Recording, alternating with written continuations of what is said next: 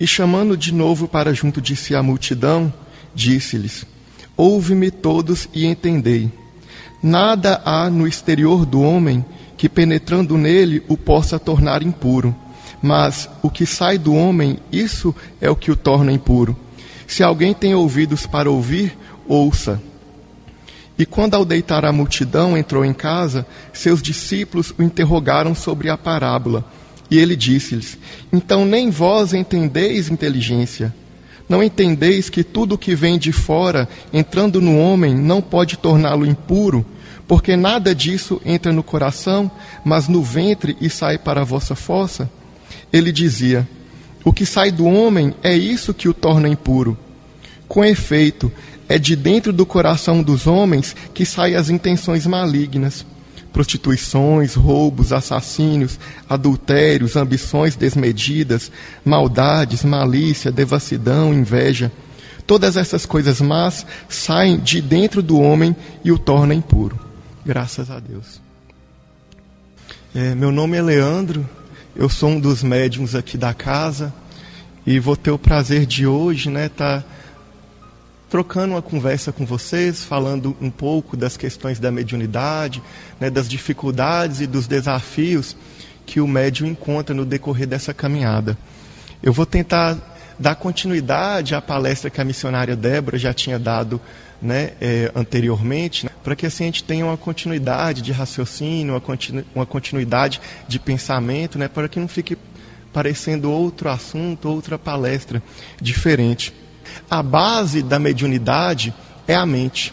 A energia da espiritualidade maior, através da nossa mediunidade, nós assimilamos ela pelo coração, pelos demais chakras do corpo espiritual. E essa, essas energias, elas vão se concretizar justamente na nossa mente. É pela nossa mente que nós, enquanto médios de incorporação, decodificamos as mensagens dos mentores. Ou para o doutrinador também é pela mente que ele vai decodificar a intuição que os mentores estão enviando para ele, as energias que devem ser passadas àquele trabalho. Então isso me chamou muito a atenção, porque ter um domínio da mente, ter um domínio dos nossos pensamentos, não é? É um desafio constante na caminhada de todo médio. É um desafio constante na caminhada de todo ser humano. Por isso que todas as religiões, de um, de um modo ou de outro, nos chama a atenção para essa questão de sermos vigilantes em relação ao nosso pensamento, de sermos vigilantes em relação ao que passa sobre a nossa mente. É algo que eu vejo, inclusive, que é, é incomum entre todas as religiões. Se a gente pegar as, filoso as filosofias, por exemplo, desde dois mil anos antes de Cristo, Platão, por exemplo, já comparava a nossa mente, já comparava o ser humano, os pensamentos do ser humano, a um cavalo. Né? Platão dizia: olha, o ser humano, a mente do ser humano, o ser humano é como um colcheiro. E a mente dele se divide entre um cavalo selvagem e um cavalo domesticado. Então, é enfatizado né, na história do pensamento essa dificuldade de equilibrarmos o nosso pensamento. Né? Por exemplo, no budismo, no budismo Buda o tempo todo compara a nossa mente, quando ele não faz igual os filósofos antigos comparando a um, a um, anima, a um cavalo, ele compara a nossa mente a um macaco selvagem, a um cavalo selvagem, a um animal selvagem que precisa ser domesticado. Então, é importante para a doutrina espírita, é importante para nós, enquanto médios, tá, estarmos constantemente buscando essa renovação mental. Né? Nos evangelhos, Jesus já nos diz: orai e vigiai. Vigiai não somente as suas atitudes, mas vigiai, antes de tudo, os nossos pensamentos. Porque antes de qualquer atitude, temos o pensamento. Né? Celso, no livro dele, No Caminho da Luz Universal, vai dizer que a nossa mente é o nosso hálito mental. Ou seja, exalamos aquilo que estamos pensando. E nesse exalar aquilo que estamos pensando, nesse exalar aquilo que estamos vivenciando no nosso pensamento naquele momento, atraímos para perto de nós, fazemos a nossa sintonia com o mundo de acordo com aquilo que estamos pensando, de acordo com aquilo que estamos trabalhando em nossos pensamentos. Na medida em que todos nós somos médiums, principalmente nós aqui dessa casa espírita e de outras casas espíritas, somos o que Débora chamou na palestra passada de médiums ostensivos, que são esses que têm uma capacidade maior de assimilar as energias, que é, são esses que têm uma capacidade maior de lidar com as energias que os circundam. Então, na medida em que nós temos essa capacidade de manipular a energia, obviamente nós temos uma maior capacidade de assimilar, de trazer para nós essas energias e de exalar em nosso ambiente essas energias.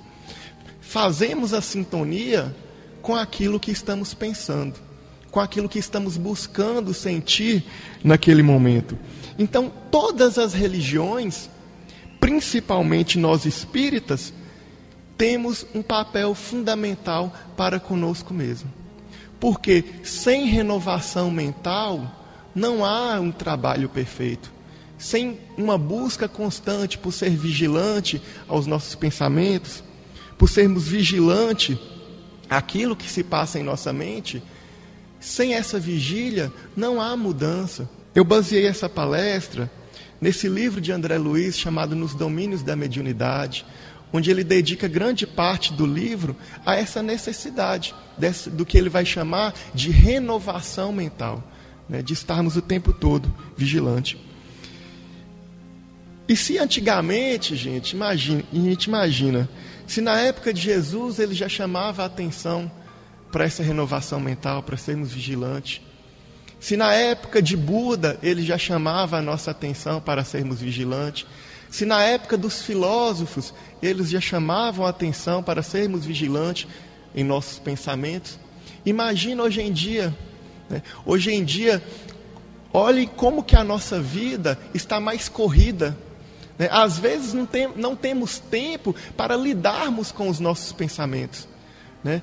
Uma vida estressante, dificuldades familiares, dificuldades amorosas, dificuldades sentimentais é? dúvidas em relação ao futuro, medo de perder o controle sobre a vida. Então, hoje, essa preservação de uma mente pura, de bons pensamentos, se faz ainda mais necessário na nossa doutrina. Porque um espírito desequilibrado reflete uma mente desequilibrada.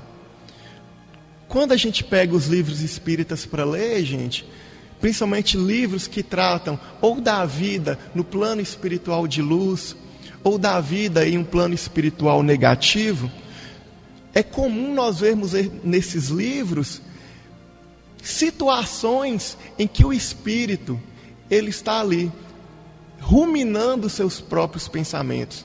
Nos livros do André Luiz mesmo, quando ele vai às camadas vibracionais mais baixas, é comum ele relatar espíritos sozinhos, deitados, encolhidos, ruminando os próprios pensamentos, né? É, aprisionados na própria mente deles, em mágoas, em ressentimentos, em dificuldades que eles viveram ou em vidas passadas ou anteriormente na própria na vida atual. No, do mesmo jeito, em relação à luz, é normal retratar nos livros espíritas os mentores na luz, contemplando paisagens, meditando né, diante de situações boas. Então, todos os espíritos têm essa necessidade de estar em um momento colocando o seu pensamento, colocando a sua mente na luz, não deixando que a mente se perca em regiões negativas. Mais uma vez, é, Celso fala algo que lembra muito, inclusive esse livro do André Luiz, que do ponto de vista da mente, gente, não há neutralidade. Não existe neutralidade. Ou se vibra para a luz, ou se para e se vibra no, no negativo. Do ponto de vista espiritual, estar parado é estar no negativo. Estar ocioso, estar com a mente ociosa, é estar no negativo. Então, do ponto de vista da mente, do ponto de vista do espírito, não existe essa neutralidade. ou estamos vibrando na luz, ou estamos vibrando na negatividade. E isso, gente, é algo tão difícil no nosso dia a dia, não é? Eu falo, por que, que eu organizei é, essa conversa com vocês? Porque essa também é o meu principal desafio. Constantemente eu me pego pensando coisas que não deveria pensar. Constantemente eu me pego em energias que eu não deveria estar. E é aí que entra a nossa função enquanto médio, enquanto renovadores mentais. Buscar recodificar estes pensamentos, buscar estar na luz, buscar ter uma mente equilibrada. Celso, ontem eu conversando com ele, ele me disse: Leandro, tudo começa no pensamento. A consciência gera pensamentos e ideias. As ideias geram vontades. E as vontades geram comportamentos. Então, se você analisar, Leandro, todo comportamento ele teve início antes num pensamento. Toda atitude teve início antes num pensamento.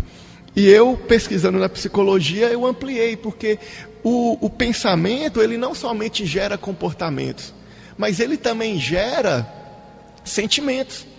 Se você acorda num dia ruim, se você acorda num dia mal, com energias ruins, com pensamento pesado, com pensamentos negativos, é quase impossível que o seu dia naquele momento seja seja um dia bom, porque você vai entrar na sintonia com aquela vibração. Você vai entrar na sintonia com aquela energia. E aquela energia, além dela, dela gerar em você estes sentimentos, sentimentos ruins, ela também vai fazer com que você, sem que perceba, pratique coisas ruins, diga coisas ruins, se comporte de uma maneira negativa. André Luiz vai nos dizer: imaginar é criar. E toda criação tem vida e movimento. E aí eu fico me perguntando: em qual vibração que a gente vibra constantemente? Né? Em qual sintonia no decorrer do dia nós estamos vibrando? Porque nós não somos médiums somente aqui dentro da casa. Nós não somos médium somente enquanto estamos aqui dentro manipulando as energias. Nós somos médios no decorrer da vida. Nós somos médios desde quando nós nascemos. Nós somos médios no ambiente familiar, nós somos médios no ambiente de amizade, nós somos médios no ambiente de trabalho. E às vezes é justamente nesse momento, é justamente nesse ambiente que nós temos a oportunidade de fazermos o que Celso nos disse, que é exalar o nosso hálito mental. Então, o que que nós estamos exalando? É uma pergunta que a gente deve se fazer constantemente enquanto médios. Seja médio de incorporação, seja doutrinadores, qual hálito mental nós estamos carregando no coração? Qual energia? Por isso, a renovação mental deve ser constante. No livro de Celso, no Caminho da Luz Universal, ele nos diz: a renovação mental é o único meio de recuperação da harmonia. Vir a esta casa é um modo de renovação mental. Ouvir as mensagens dos mentores é um modo de renovação mental. E depois que eu, eu estudei para estar aqui conversando com vocês, eu fiquei me perguntando se em muitos casos os mentores, seja quando a gente passa para receber as mensagens dos mentores, seja quando a gente ouve as mensagens da espiritualidade maior, seja quando a gente ouve as mensagens espíritas, as palestras.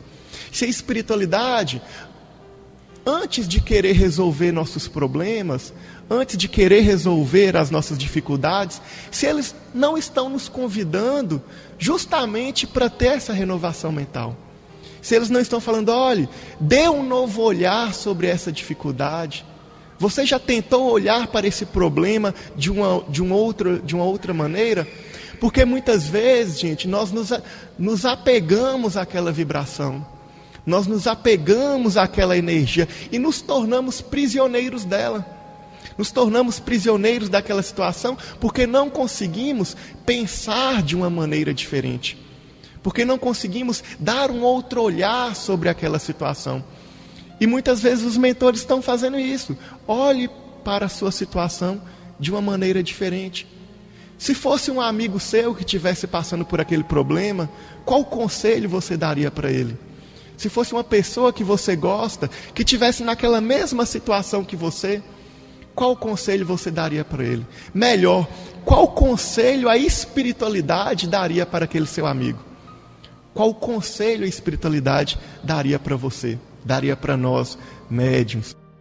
Na medida em que nós exalamos aquilo que nós estamos pensando, é interessante porque a gente consegue esconder o pensamento das pessoas. Né? Muitas vezes nós olhamos para as pessoas, mas não, não fazemos ideia do que passa na mente delas. Né? Podemos esconder a preocupação que estamos carregando naquele momento, podemos es esconder as dificuldades que estamos passando naquele momento, mas muitas das vezes exalamos a energia daquela situação, exalamos a energia daqueles nossos pensamentos. E qual que é a maior dificuldade, gente? Porque atraímos para nós aquilo que estamos vibrando.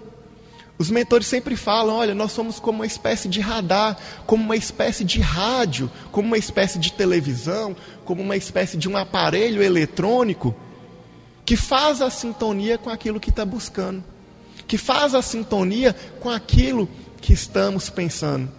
Então, muitas das vezes, nós nos tornamos obsessores de nós mesmos, porque nós ficamos alimentando aquela energia dentro do nosso coração ruminando aquele pensamento na nossa mente, aquela mágoa, aquele medo, aquela insegurança. Na medida em que fazemos sintonia com este sentimento, gente, atraímos tudo que tem relação com aquele sentimento. Então, espíritos vão se aproximar, por quê? Porque ele se identifica com aquele sentimento nosso. Porque ele se identifica com aquela energia que nós carregamos, ele se identifica com aquela vibração. Então ele passa a se alimentar das energias que estamos produzindo, ele passa a se alimentar dos pensamentos que nós estamos carregando e projeta novamente sobre nós a energia que ele deseja. Então acaba se tornando uma obsessão. Um simples pensamento negativo que nós temos acaba se tornando uma obsessão, porque vamos fazer a sintonia com aquela energia aquela energia vai mudar o ambiente onde nós estamos, vai atrair espíritos que têm afinidade com aquela vibração. Esses espíritos vão se, vão se alimentar dessa energia e vão projetar em nós novamente o que eles desejam e o que eles estão sentindo. Então, é muito mais complexo do que a gente imagina a questão do pensamento. E estar aqui na casa espírita, está desenvolvendo a mediunidade, é estar buscando essa renovação espiritual. Buscar ter contato com a espiritualidade já é uma tentativa de, por um momento, se desligar desses pensamentos. Então é essa que é a importância de se estar na casa espírita. Porque quando você vem aqui, você dá liberdade para o seu espírito. Você permite que os mentores olhem para a sua mente. Você permite que os mentores tenham acesso ao seu pensamento e te ajude a modificar essa vibração. Te ajuda a alcançar essa renovação mental, a adquirir essa vibração que a gente busca. E mais uma vez, para nós que somos médios, isso é importantíssimo, estar em contato com a espiritualidade. Porque justamente no momento onde não estamos conseguindo controlar a nossa mente, por uma dor, por um sofrimento, por uma angústia, por uma preocupação, é aí que chega o papel dos mentores, que pega a nossa mente, filtra o nosso pensamento, nos chama a atenção, nos faz direcionar o olhar sobre uma outra alternativa que talvez não estejamos vendo. Então, estar aqui dentro da casa a estar em busca dessa renovação mental. E para os que estão desenvolvendo, é isso que vocês estão fazendo. Para vocês que estão desenvolvendo enquanto médios, enquanto doutrinadores, vocês estão renovando as suas mentes para estar em contato com a espiritualidade, Cada dia que você vem, cada momento que você vem à casa, é uma oportunidade de você aproximar a sua mente da espiritualidade maior, de você conectar a sua mente em vibrações positivas, ter um contato maior com os teus mentores. O poder do pensamento, gente, o poder da mente é tão grande. Nesse livro, Nos Domínios da Mediunidade, André Luiz vai com um amigo dele, Aulus, numa casa espírita. E nessa casa espírita tem vários trabalhos desobsessivos. No final do trabalho desobsessivo, é o momento em que o mentor vai dar a palestra, é o momento em que o mentor vai passar uma mensagem para aquela casa espírita. E André Luiz fica ali esperando, aguardando o mentor chegar e dar a mensagem né, para os médios, para os encarnados e desencarnados ali presentes. Só que o mentor não chega, o espírito de luz não chega.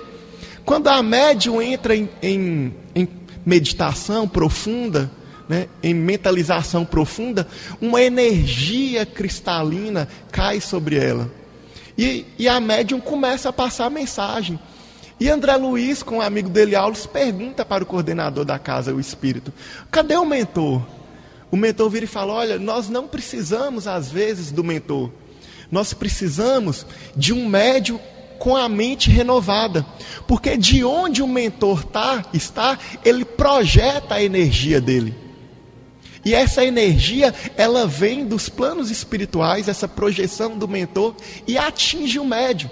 Então, o médio preparado, o médio com a mente preparada, com a mediunidade preparada, ele consegue assimilar a energia do mentor de onde o mentor estiver sem necessidade da presença espiritual do mentor. O médio com a mente preparada, ele recebe a energia da espiritualidade de onde o mentor estiver. O mentor pode estar em dimensões distantes da nossa, longe do planeta ao qual nós estamos. Mas com a mente preparada, o médio com a sua mente preparada, ele consegue receber a projeção desses mentores. Essa foi uma luz para mim, porque muitas vezes quando a gente está no desenvolvimento, ou até mesmo quando médio, a gente fica ali buscando a luz do mentor. Você fica buscando sentir o mentor perto de você. Às vezes até busca imaginar a forma do mentor, o mentor, um espírito iluminado do seu lado. Né? Enquanto muitas vezes ele pode estar longe, mas projetando a energia aqui na gente, projetando sobre o médium preparado a sua força, a sua, a sua mensagem. Tudo isso devido ao que? À mente, à consciência, ao plexo, a uma mediunidade preparada. E para isso, gente, basta vontade, basta amor, basta querer estar com a espiritualidade, basta desejar ter os mentores perto da gente. Antes mesmo de querer saber o nome do mentor, adivinhar o nome do mentor, saber qual mentor é, antes mesmo de buscar sentir uma energia forte né, sobre as suas mãos, sobre os seus plexos, sobre a sua cabeça, temos que estar com amor, buscar sentir os mentores com amor, porque é certeza que aqui eles estão. E é certeza que nós também podemos recebê-los, buscando essa renovação mental buscando estar com a mente direcionada à espiritualidade maior. E não somente aqui dentro, gente. O maior desafio é lá fora. Para nós médios, né, para nós que recebemos energias e transmitimos energias, o maior desafio está lá fora. Aqui o nosso ambiente está sob controle. Aqui o, o, local está sob controle. Nós temos doutrinadores para nos amparar, nós temos médios para nos transmitir mensagem, nós temos mensagens de luz aqui sobre nós. Já lá fora nós estamos em contato com todo tipo de energia, com vibrações positivas, mas também com vibrações negativas, com luz, com alegria, mas também com sofrimento. Então, essa, esse controle da mente, esse controle dos pensamentos, se dá a todo momento, principalmente lá fora. Tomemos cuidado com a contaminação e sejamos esse de hálito mental positivo.